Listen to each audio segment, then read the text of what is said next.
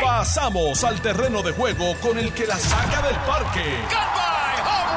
Le estás dando play al podcast de Noti 1630. Pelota dura con Ferdinand Pérez. Bueno amigos, ¿qué tal? 10 en punto de la mañana. Esto es jugando pelota dura por Noti 1630, la número uno fiscalizando en Puerto Rico. Como siempre, un privilegio conversar con todos ustedes de 10 a 12 del mediodía por esta espectacular estación radial y también por nuestras redes sociales, tanto de Noti1 como de Jugando Pelota Dura por el Facebook, donde todos ustedes forman parte de la discusión, opinan, comentan y hacemos esto de forma agradable y tocamos los temas que a todos nos interesan. Eh, particularmente algunos que son para mí de, extrema, de extrema importancia para Puerto Rico. Eh, yo estoy perplejo con lo que estoy recibiendo, tanto eh, en nuestras cuentas de redes sociales como llamadas telefónicas, mensajes, cartas que nos están llegando del problema del rezago en la educación pública en Puerto Rico. Esto empezó con una maestra de tercer grado que denuncia que uno de sus estudiantes no sabe leer ni escribir.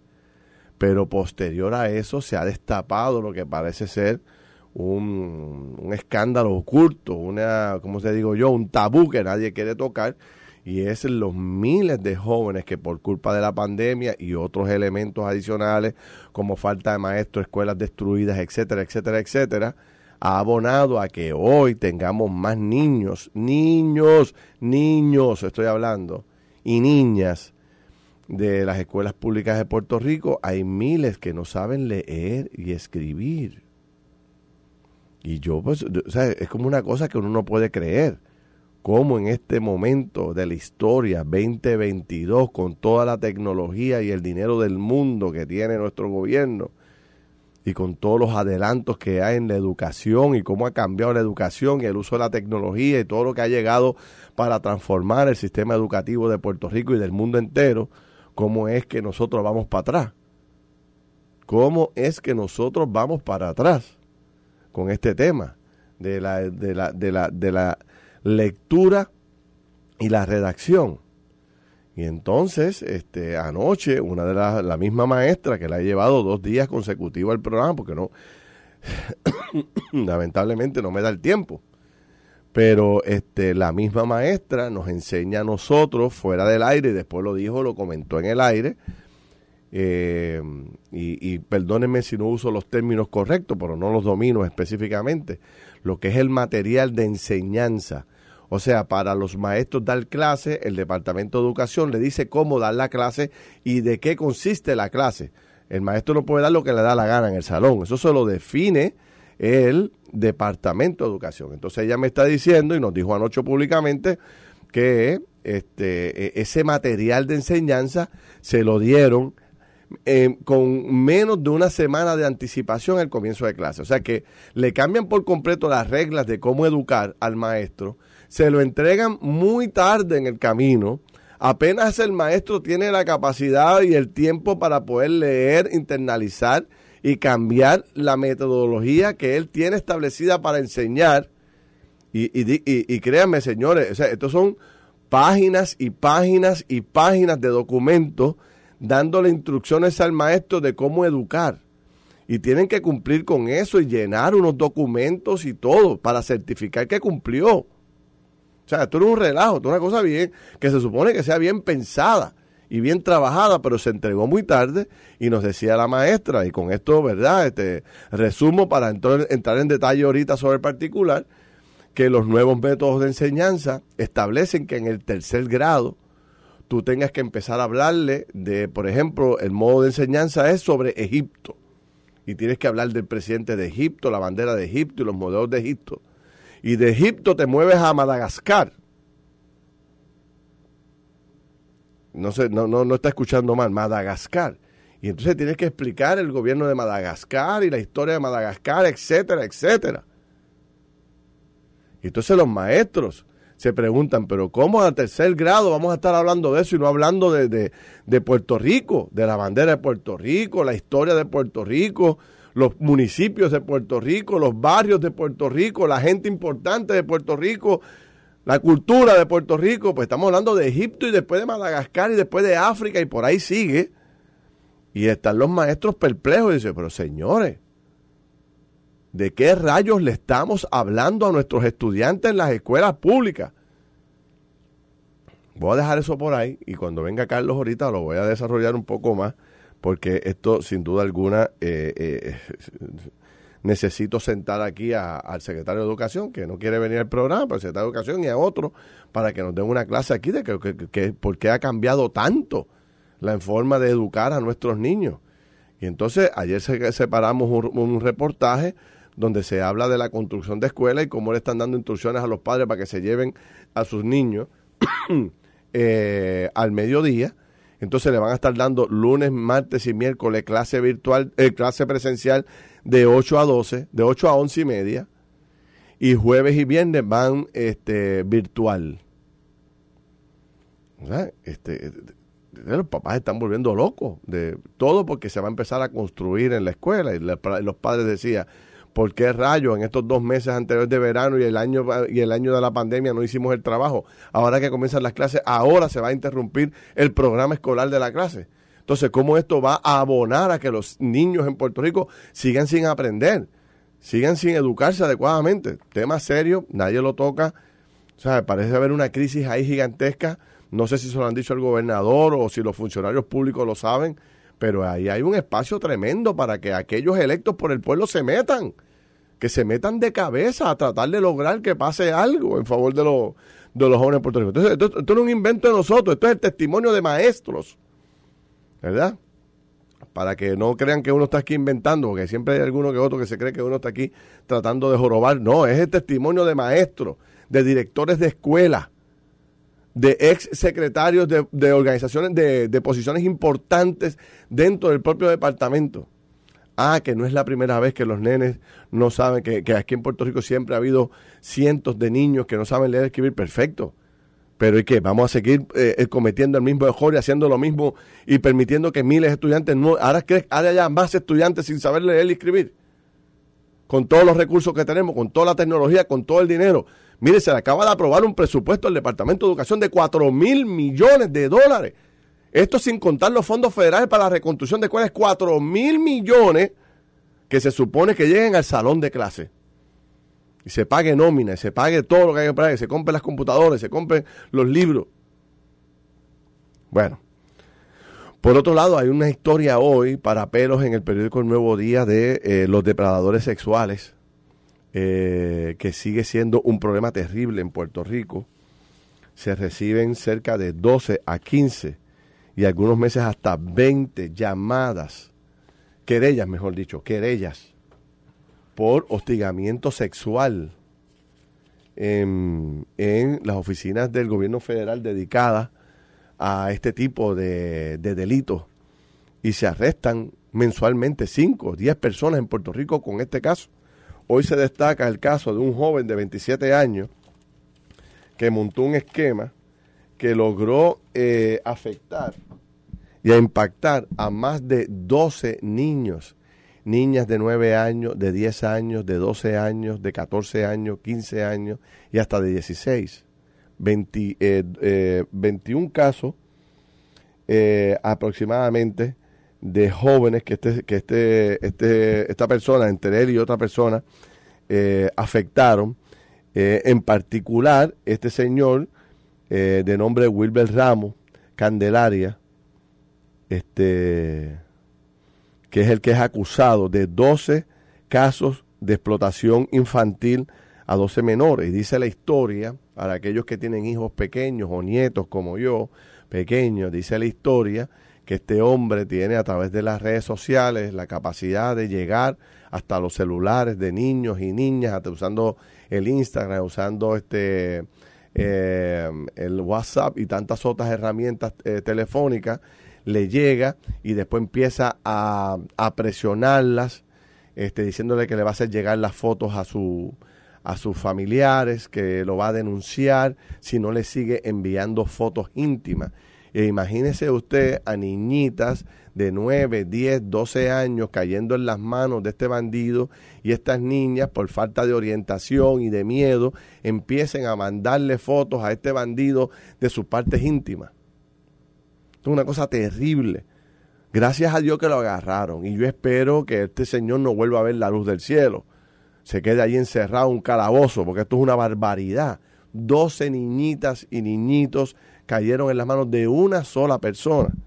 Habla de otro caso de una persona que vive en Rhode Island y que eh, impactó a dos menores, a dos víctimas en Puerto Rico, eh, y desde allá empezó a amenazar de muerte a estos niñitos si no le enviaba este, las fotos que él quería, los videos que él quería y tanto pues los familiares rápido actuaron, notificaron y lograron arrestar a este bandido también. Pero para que usted vea cómo está el enfermo en Puerto Rico, hay de cerca de 12 querellas mensuales, señores, mensuales. Y cuando un padre o una madre decide erradicar una querella, porque una cosa es una llamada telefónica, pero una querella formal, y, logra convencer a su hijita de que dé testimonio ante el gobierno federal sobre un asunto de esta naturaleza, las agencias gubernamentales, es que ya los padres han, determinado que, de, que, es un caso eh, extremadamente importante, es un caso que, le está haciendo un daño terrible a su hija o a, su hijo. Así que eh, traigo esto y siempre lo traigo por, por, por, por llamar la atención a nosotros, los adultos a los que somos padres, los que somos abuelos, que tengamos ojo visor sobre el celular de nuestros eh, familiares y nuestros hijos y nuestros nietos queridos, porque eh, esto de la tecnología está fuera de control, señores. Estas personas, usted no tiene ni idea de cómo logran penetrar los teléfonos de sus hijos y de sus nietos. Y si usted no está pendiente o no nota, de hecho aquí en el periódico, se habla muy bien de, de, cómo detectar si un familiar suyo está atravesando por un momento como este. Léase el artículo para que usted pueda, como abuelo, como padre, prender las antenas y estar pendiente de alguna reacción de su hijo este, o del menor que pueda levantar automáticamente una bandera y usted pueda intervenir. La mayoría de los casos es porque precisamente en la madre o en la escuela detectan algún tipo de comportamiento de este niño y ahí es que entran y cogen el celular y ahí está metida la, prueba completa. De hecho, dice la historia que entre las cosas importantes que hicieron, a pesar de que el, bandido le pedía y tenía una, una especie de, de herramienta tecnológica que tan pronto se veía el video se borraba. Pero entregaron el celular al gobierno federal y el gobierno federal tiene la herramienta para poder regresar toda esa data de esa conversación esas llamadas telefónicas grabadas, esos videos, los recupera y puede actuar. Y gracias a eso es que consiguen la evidencia para actuar. En este caso, se plantea que, esta niña de 14 años, pues eh, lleva el caso ante el, gobierno federal y el gobierno federal toma acción y eh, eh, se hace pasar por la niña de 14 años.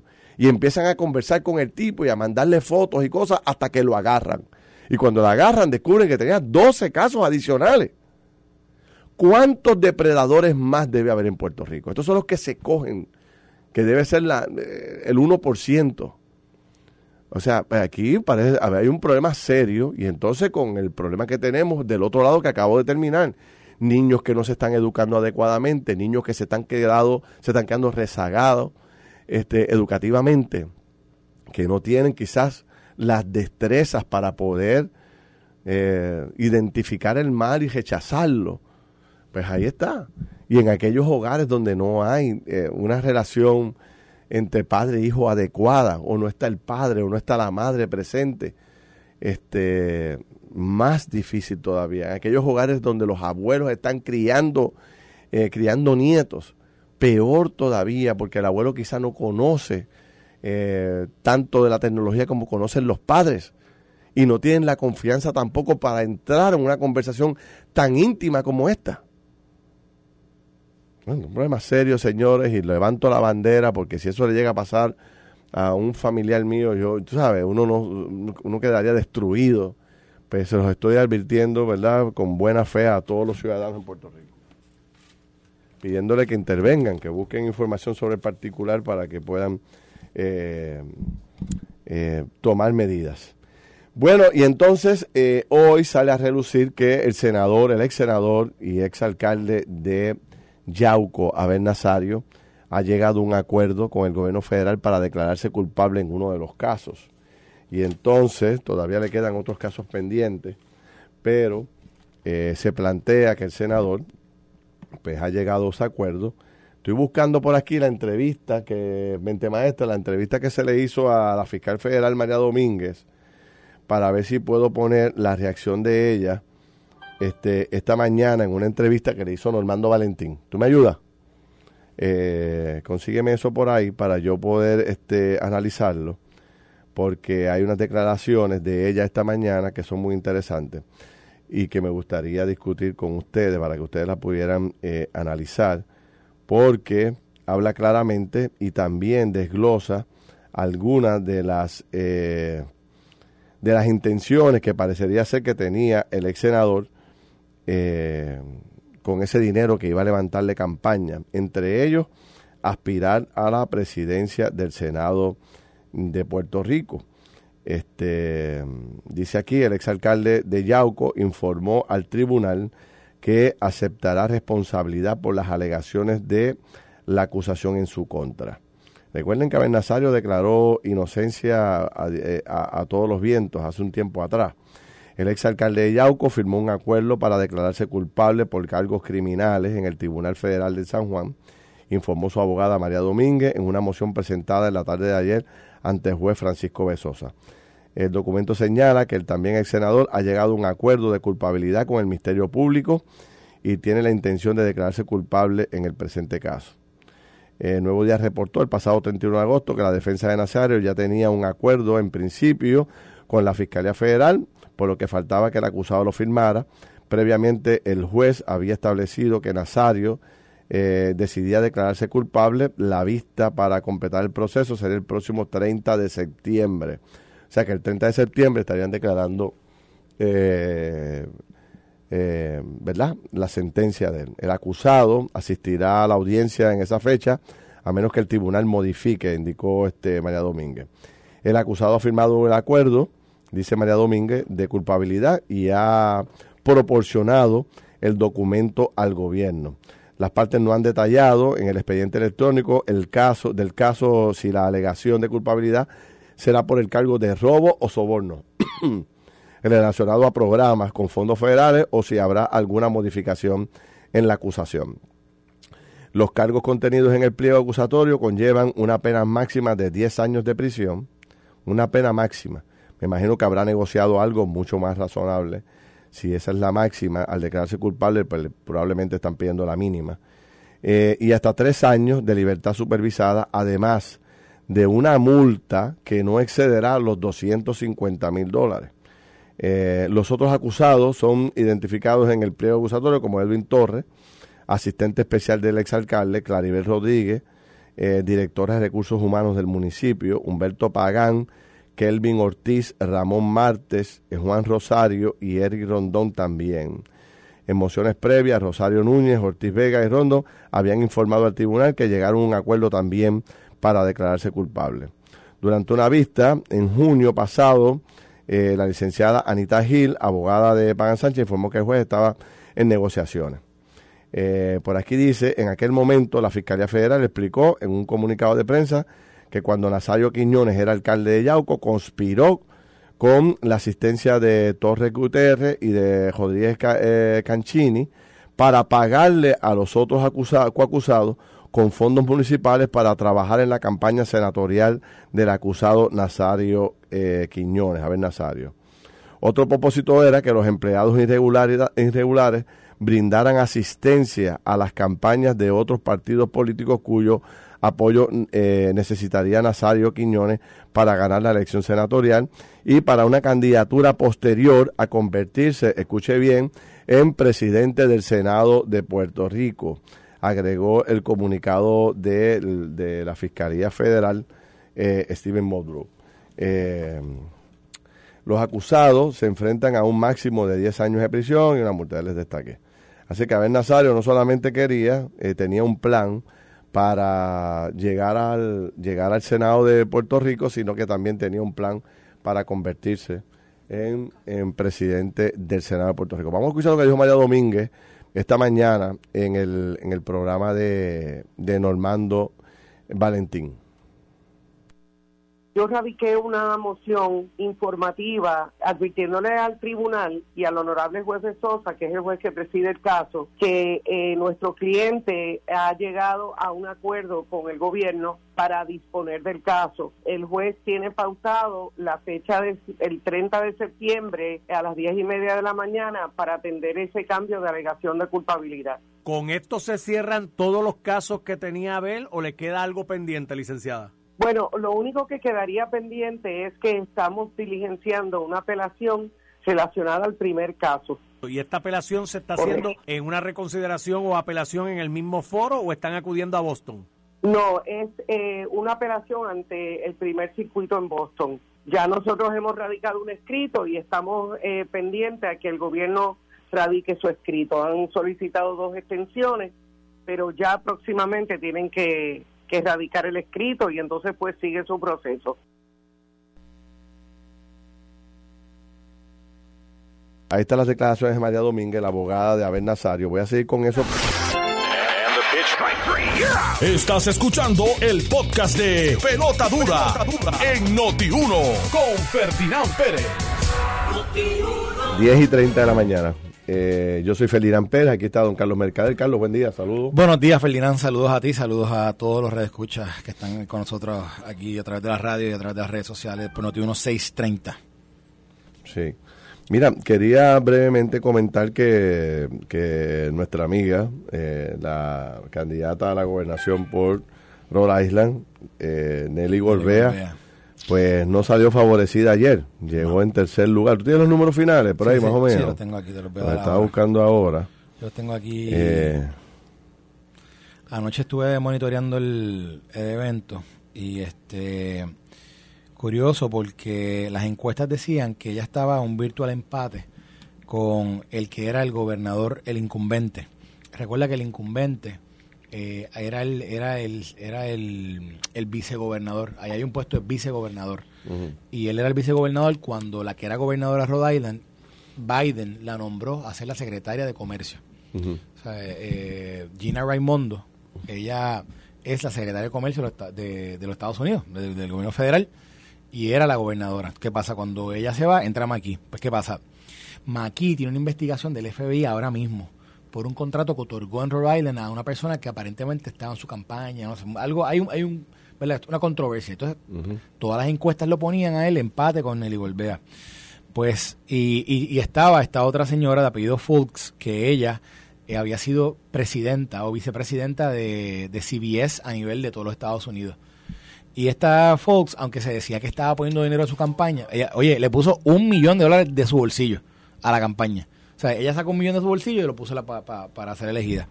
Pues eh, decían que ella iba a quedar tercera. Pues mira, los resultados son los siguientes.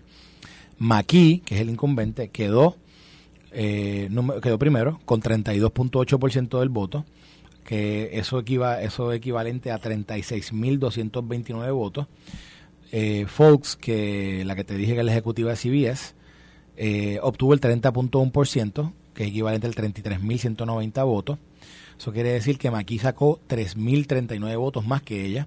Y entonces Nelly Gorbea sacó 26.1%, que es equivalente a 28.812 votos.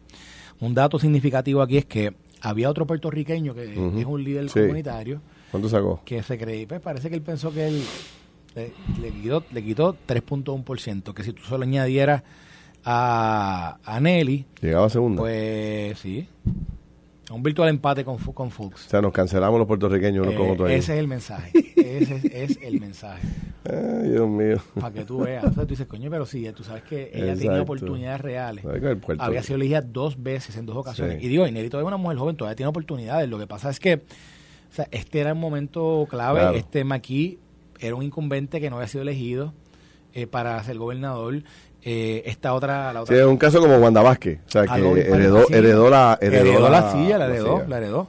Y tenía una serie de controversias que, que eran, o sea, lo hacía un candidato no necesariamente tan sólido, por lo, digo, las encuestas, las que lo tenían adelante, lo tenían adelante por un 1 o 2%, que, que era dentro del margen de error. ¿Cuánto, en votos, cuánto saca él y cuánto saca ella? Él sacó 36 mil votos, ella sacó 28 mil 800. O sea, que no fue por mucho. No fue mucho, no fue mucho. Ahí había, ¿verdad? Ahí hubo, ahí, bueno. Obviamente los boricuas no votaron por ella, en, no fueron a votar masivamente, o si votaron masivamente. No, no, oye, hay 40 mil puertorriqueños en Rhode Island y ella obtuvo más que 28 mil votos. En total. Así que los puertorriqueños ahí tienen que haber, el, el porcentaje tiene que haber sido bien bajo.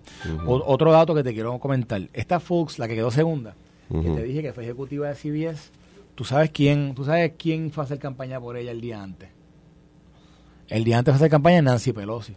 O sea, eso quiere decir que Fox tenía una, ¿verdad? Por, por, por ¿verdad? la posición corporativa en la cual había estado anteriormente y quizás por, no sé si es que la había apoyado a la, a la speaker de la Cámara en momentos anteriores a través de, de la farmacia, donde, a través de CBS, de la compañía.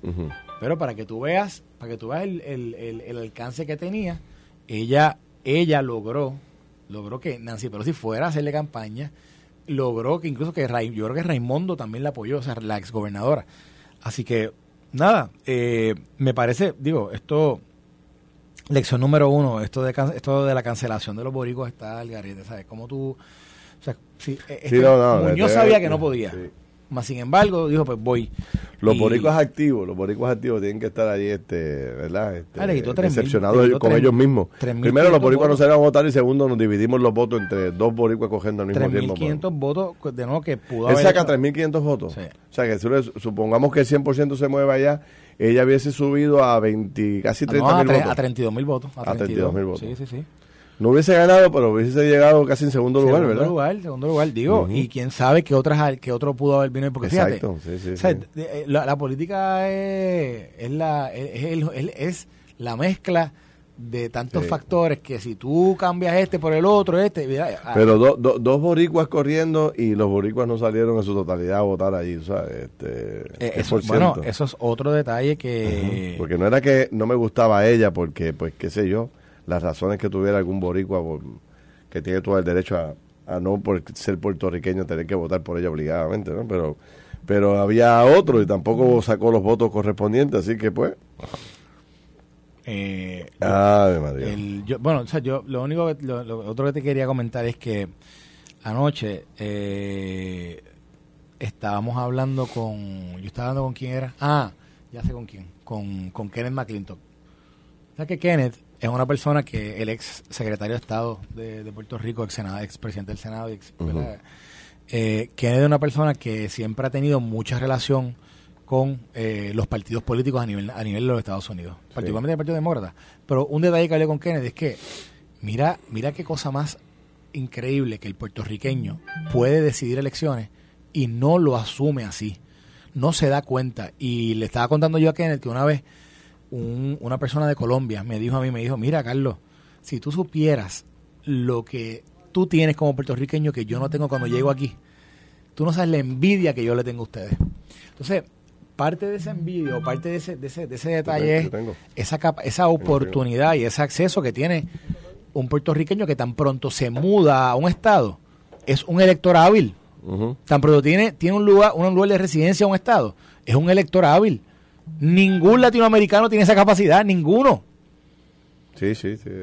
Y, y si, se, diera, si se diera cuenta, bueno, en un estado como Rhode Island, 5.000 puertorriqueños más hacían, hacían, cambiaban esa, esa elección. Y te aseguro que, que allí hay tres o cuatro condados que, que hay, hay más de 30.000 puertorriqueños, 20.000 puertorriqueños. Sí. Bueno, no, no, no tanto. Debe haber, si en total son 40 y pico mil, debe haber uno o dos condados que tienen que tener más de 10.000 puertorriqueños. Y así mismo como, así mismo como eso está así, ahora te hablo el tema de la Florida, que nosotros tenemos mucha gente que nos escucha desde la Florida. En realidad, si el puertorriqueño se diera cuenta y de, y de verdad asumiera ese, ese, ese, esa oportunidad que tiene de participar de estos procesos, chicos, no te digo yo, tuviéramos, los senadores de la Florida fueron puertorriqueños. Porque, porque yo te aseguro que nada más de en Orlando, con el 1.2, 1.3 millones de puertorriqueños que hay en esa área, que supon, supongamos que de esos son electores hábiles la mitad, no sé, estoy, tirando un número aquí, pero imagínate 600 mil, pues de 500 mil puertorriqueños que salgan a votar el día de las elecciones. 500 mil. Te digo yo. la, en la Florida, ¿sabes por cuánto se decidieron, se decidió la, la gobernación y la y Rick Scott por lo que ganó? Rick Scott ganó por 10 mil votos. Mira para allá. 10 mil votos en un estado como la Florida. Y, y de Santis. Al Senado de la Florida, que es, un puestazo, pero es un importantísimo. Uno de los senadores más importantes. Bueno, perdóname, Rick Scott hoy por hoy es el presidente del comité político del Senado del Republicano. Tiene, tiene posibilidades o tiene visos de, ser un candidato presidente, eh, un, un precandidato presidencial. Y, y Ron DeSantis, que ahora vamos a ver si revalida ahora en noviembre, pero si revalida en noviembre posiblemente tiene todas las de las de convertirse en el candidato oficial del Partido Republicano a la, presidencia. Ron ganó por un por ciento. por un por ciento. Si el puertorriqueño se pone se pone listo. Chico, cambia la edición ahí. No es la primera vez, llevamos con esta historia décadas. Recuerdo campañas de Hernández Colón, de Romero, todo el mundo visitando el Congreso, visitando este, los diferentes estados, buscando, bueno, ¿qué hace Ricky? Buscando votos por boricuas, activando boricuas por, todo, por toda la nación. O sea, el boricua algo pasa ya, que no se atreve a ir a la urna, no quiere ir a la urna, algo hay, se desconecta. Mira, Carlos, déjame regresar brevemente al tema de que plantea hoy el periódico infantil, donde caen en las garras de explotación sexual y, explotación infantil. Alex Pacheco, que es un agente eh, del gobierno federal eh, que trabaja específicamente en ICE, esta agencia que se dedica a combatir este gran problema, lo tenemos en línea telefónica. Agente, saludos, buen día. Buenos días a todos, un abrazo por allá. Igualmente, igualmente. Nuevamente los felicito por el trabajo que hacen, que como hemos hablado antes, un trabajo silencioso por debajo del radar, pero ustedes están arrestando gente toda la semana, correcto. Háblame un poco de, por ejemplo, yo mencionaba ahorita de, de la cantidad de querellas que ustedes reciben. Sí, correcto, correcto. Bueno, en nuestra agencia, como, como bien mencionas, pues día a día eh, hombres y mujeres salen a, combatir el terrible mal de lo que es la explotación infantil, que muchas personas piensan, ¿verdad?, que esto es una situación de, de países como Camboya, como Vietnam, eh, y que en Puerto Rico y en los Estados Unidos no, no sucede, pero lamentablemente es algo que nos, que nos concierne y nos ataca. Eh, y luego de la pandemia pues hemos visto un aumento significativo, así que nuestra agencia pues ha puesto una gran, gran cantidad de recursos para detectar eh, y procesar en conjunto con, la, con las agencias estatales y, otras federales, ¿verdad? Y la fiscalía para procesar a personas que eh, cometen el, delito de explotación infantil. Cuando, cuando vemos esto, para que la gente tenga una, una idea, por ejemplo, ¿cuántas querellas podrían estar sometiéndose eh, mensualmente sobre este tema? Número uno. Número dos, ¿a cuánta gente se puede estar arrestando sobre este tema? Y después hablamos particularmente de cómo ustedes pueden combatir esto? Ok, bueno, es una, es una excelente pregunta y nosotros semanalmente podemos recibir entre 10, a 15 querellas eh, y obviamente semanal, es semanal. semanal, Esto es la gente llamando a nuestro centro de comunicaciones que opera 24 horas, 7 días a la semana, se opera en español y eso es unas personas que saben de nosotros, que han visto el trabajo, que han tomado una charla de orientación y también tenemos el Centro Nacional que también nos, nos reporta ¿verdad? actividad delictiva que se cometa a través de las redes sociales. Eh, así que tenemos diferentes alternativas de recibir información. Y en cuanto a los arrestos, pues eh, semanalmente nosotros estamos haciendo vigilancia, órdenes de allanamiento, tanto presencial, ¿verdad? En alguna en alguna residencia en Puerto Rico o también en cuentas en redes sociales, ¿verdad? Que son un trabajo que no necesariamente uno ve la, las patrullas, la frente a una residencia, eh, y semanalmente pues estamos eh, entrevistando, identificando víctimas con nuestra entrevistadora forense, así que semanalmente estamos bien activos en cuanto a lo que es la investigación. Cuando tú analizas, ustedes analizan este, el, grueso de todas estas querellas que se radican, 30, 40, 50 querellas mensuales, que me parece una barbaridad. Cuando ustedes eh, analizan este, este contenido de las querellas, el, la constante cuál es, cuál es la que domina la mayor parte de estas querellas eh, que se radican? Son, obviamente son menores, son, son eh, ataques contra menores, pero ¿de qué nivel? Para que la gente pueda entender. Bueno, bueno nosotros tenemos víctimas en, nuestra oficina, ¿verdad? Tan temprano como 7, eh, 8 años hemos visto victimización. Hemos visto también en lo que es el material que una persona posee, hace algún tiempo atrás hicimos una orden de allanamiento, eh, y esa persona tenía cientos de videos de infantes siendo abusados, ¿verdad? Este, este tipo de contenido no se creaba en Puerto Rico, la investigación resultó que no se creaba en Puerto Rico, pero teníamos, eh, ¿verdad? Infantes siendo eh, molestados y abusados. Eh, y así que lo que vemos es mucha utilización de redes sociales, ¿verdad? Porque las redes sociales pues le abre las puertas a estos ofensores, ¿verdad? hacer un acercamiento más directo y más eh, alegadamente anónimo, ¿verdad? Porque sabemos que no hay nada anónimo y nosotros tenemos la herramienta para detectarlo. Eh, pero ciertamente, pues mucha utilización de redes sociales y aparatos electrónicos, que es lo que preliminarmente vemos. Y también no podemos descartar, ¿verdad? Algún tipo de violencia eh, sexual intrafamiliar, ¿verdad? Que es cuando se comete por algún miembro de la familia. Sí. ¿Cómo, cómo, cómo la gente puede ayudar? ¿Cómo la gente puede proteger a sus hijos? o a sus nietos.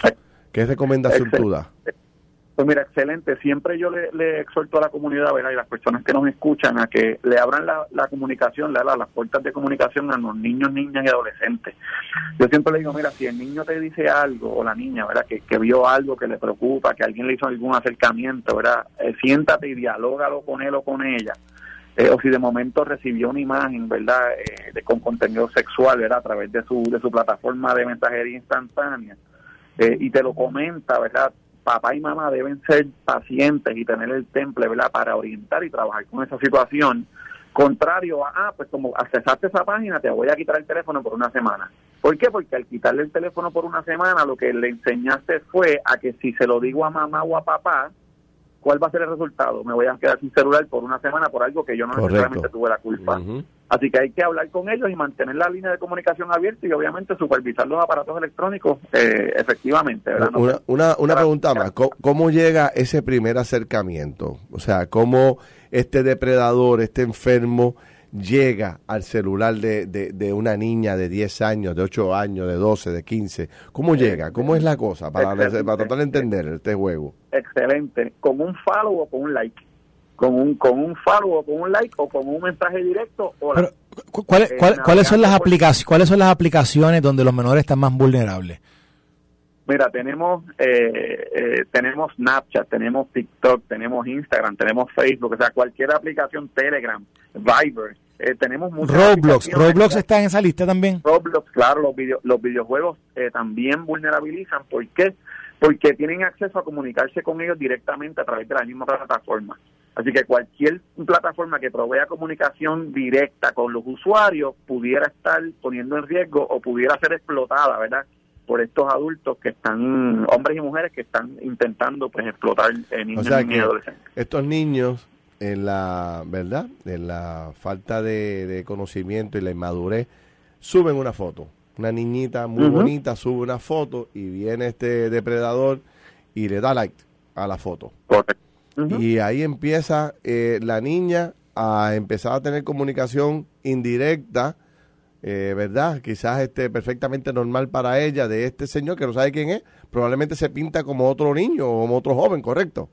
Correcto, correcto. Y, y, correcto, así puede comenzar la comunicación. Entendamos, ¿verdad?, que el, los niños no consideran a estas personas en las redes sociales como extraños. Claro. ¿Por qué? Porque probablemente esa persona llegue y cuando la, el niño, el niño o el joven mira, no, este es amigo de fulanita o de fulanito. Pues entonces no es un extraño, porque, ¿verdad? aunque para nosotros los adultos entendemos que es un extraño, sigue siendo extraño, pero ellos no lo ven de esa manera, así que piensa, comienzan a, conversar eh, cotidianamente, hola, ¿cómo estás? Me gustó tu foto, y, por ahí comienza entonces eh, las etapas de manipulación, que eso es eso es un, ¿verdad? Es un, proceso amplio y complejo, pero por ahí pudiera comenzar y, desembocar en un enviamos una foto tuya desnuda. Sí, sí, sí, sí. Y de ahí, y de ahí una vez se empieza con, una vez la víctima cae, este niño o esta niña cae, pues eh, se convierte eh, eh, en, un, infierno para ese niño, ¿no? O sea, cómo salir, cuándo se lo digo a papi, cómo se lo digo, todo ese proceso, mientras tanto, un, un niñito o una niñita pasando por eso, esa presión, este, porque leía un poco la historia que decía que, por ejemplo, los amenazan de muerte, los amenazan con hacer público la foto, los amenazan con hacerle público, para enviarle la foto a los papás. Para, para avergonzarla, claro, exacto. y, y, usan para extorsionarlo también, ¿verdad? Un método de extorsión también. Te voy, si no te envían más, esto te va a pasar, ¿verdad? Y también, pues obviamente, pues el, como bien dice, el niño se ve en este encierro, ¿verdad? Sin necesariamente poder confiar en sus papás, así que es importante la comunicación. Y, una, una, pregunta, si, si ahora mismo, ¿verdad? De toda la gente que nos está escuchando, nos está escuchando desde todo Puerto Rico, padres que quieren saber más información sobre esto, ¿dónde, yo, dónde pueden ir a buscar? O sea, ¿dónde un padre se puede orientar eh, sobre qué medidas pueden tomar para, para, para monitorear o para identificar ¿verdad? si su hijo o hija eh, puede o está o, o sea, puede ser víctima, está está, eh, o, está, o está siendo víctima, ¿verdad? De algún tipo de acercamiento como este. ¿O tienes dudas? De, de, si tienes dudas. Nosotros, nosotros, tenemos, ¿verdad? En Puerto Rico hay múltiples eh, organizaciones y, y, agencias gubernamentales negociadas a la policía, pero nuestra agencia tiene una línea 24 horas, 7 días a la semana que se atiende por operadores en español y hay un agente de turno siempre disponible para atender cualquier consulta, petición de, de, charla, ¿verdad? De prevención eh, o para presentar cualquier querella y ese es el 787-729-6969. Ese teléfono siempre va a estar disponible y cualquier, aunque usted entienda, no, no, ay, no sé si esto tiene jurisdicción los federales o los estatales, usted llámenos y nosotros, si no es jurisdicción nuestra, lo vamos a canalizar con el negocio de la Policía de Puerto Rico para la investigación correspondiente. Pacheco, dame el teléfono de nuevo. 787-729-6969. 6969. 729 6969 729 6969 Lo voy a poner en las redes ahora para que la gente que, que lo necesite.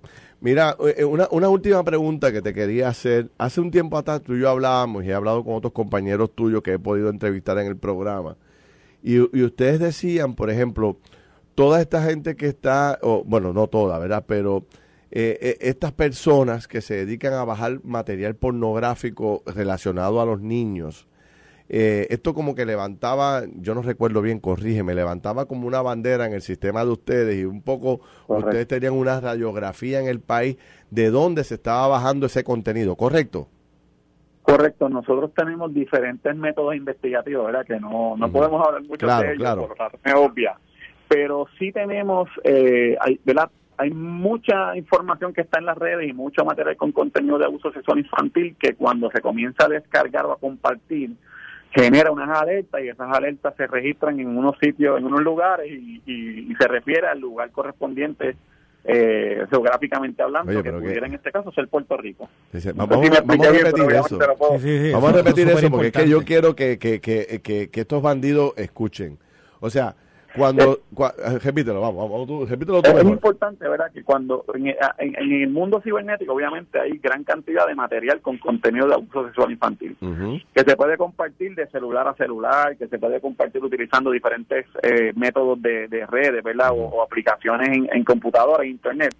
Es importante que la gente sepa que nosotros tenemos herramientas para, obviamente, identificar ese tipo de material y levantar alertas cuando una persona envía o recibe ese tipo de material. Y eso obviamente se asigna al área geográfica de donde salió, de donde se recibió. Así que si usted está en su navegación en un municipio de Puerto Rico y usted está compartiendo este tipo de material, tarde o temprano nosotros le vamos a llegar. Va a ser cuestión de tiempo que nosotros eh, nos enteremos de que usted está compartiendo o descargando este tipo de material y eventualmente vamos a, recibir una visita nuestra. Tarde o temprano ustedes le van a llegar. Y eso me alegra enormemente, sí. Sea, toda esta gente que se... Porque es que es impresionante.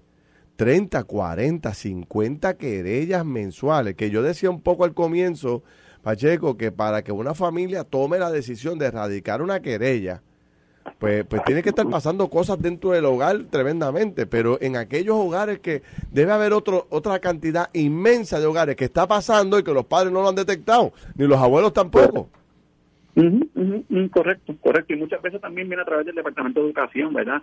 eh, que el menor, el niño o el niño joven haga una revelación en la escuela involuntariamente, voluntariamente, y entonces nos llega a través del Departamento de Educación, con el cual obviamente tenemos, es parte de nuestro grupo de trabajo con los que compartimos información a diario. 787-729-6969, 729-6969. Pacheco, enviarle un abrazo a todos tus compañeros de trabajo. Están haciendo una misión ahí importantísima, protegiendo a nuestros niños de estos depredadores sexuales. gracias a ustedes, por su tiempo. Es importante que este mensaje de prevención llegue a la señor. Y, y, que la gente sepa que los están velando. Me alegra enormemente saberlo. Gracias, Pacheco. Éxito, hermano. Vámonos, un abrazo. Cuídense. Buen día a todos. Esto fue el podcast de Noti1630. Pelota dura con Ferdinand Pérez. Dale play a tu podcast favorito a través de Apple Podcasts, Spotify, Google Podcasts, Stitcher y notiuno.com.